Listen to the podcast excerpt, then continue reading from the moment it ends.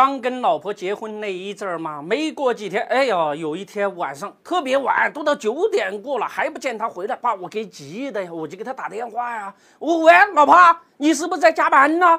哎，老婆突然说，哎呀，不好意思，我忘了我们结婚了，我就直接回娘家了。这只是一个笑话啊。我们今天看一看，进入了结构性牛市，你是不是忘了已经有一千多只的基金清盘了？今天我们来看一看这些基金是怎样学习我们钱包的。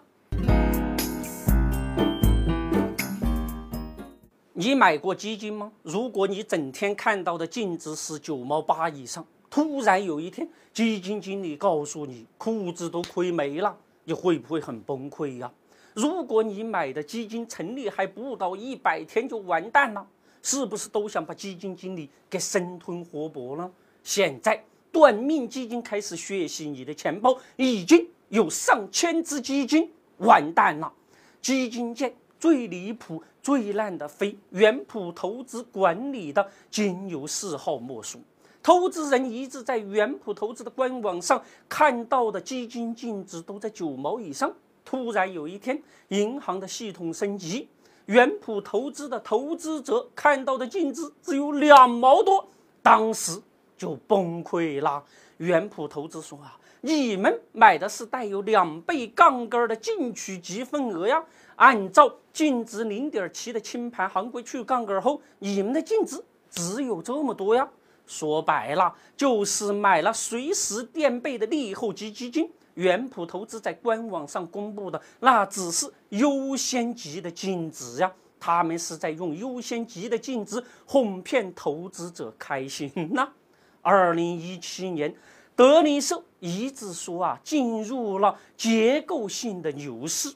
可是像原普投资那样烂的私募是一抓一大把呀。今年已经有一千三百四十一只的私募基金清盘了，其中因为炒股炒得太烂而被迫提前清盘的私募基金高达二百七十只。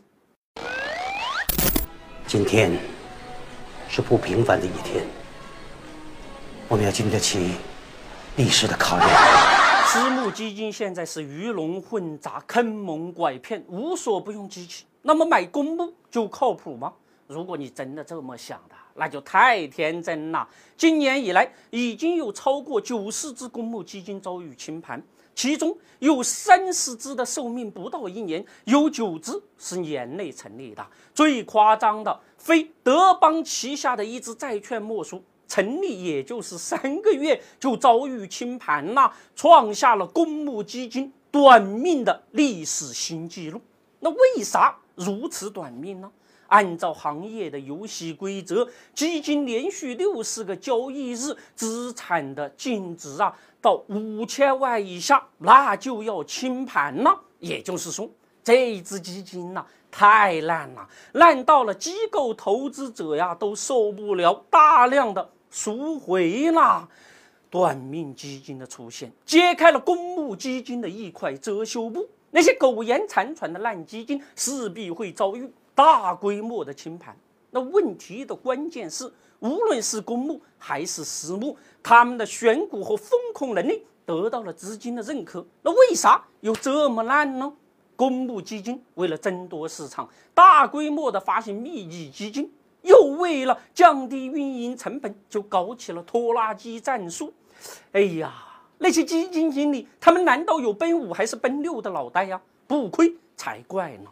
而那些清盘的私募、搞内幕、赌重组的灰色投资模式。将他们推向了死亡的深渊。别说我们韭菜了，就是那些大佬啊，一样会遭遇血洗。我们德林社在十一国庆长假的八天期间，推出了特别节目《金钱不眠，风云再起》，欢迎大家到时候收看那些大佬是怎么样遭遇血洗的。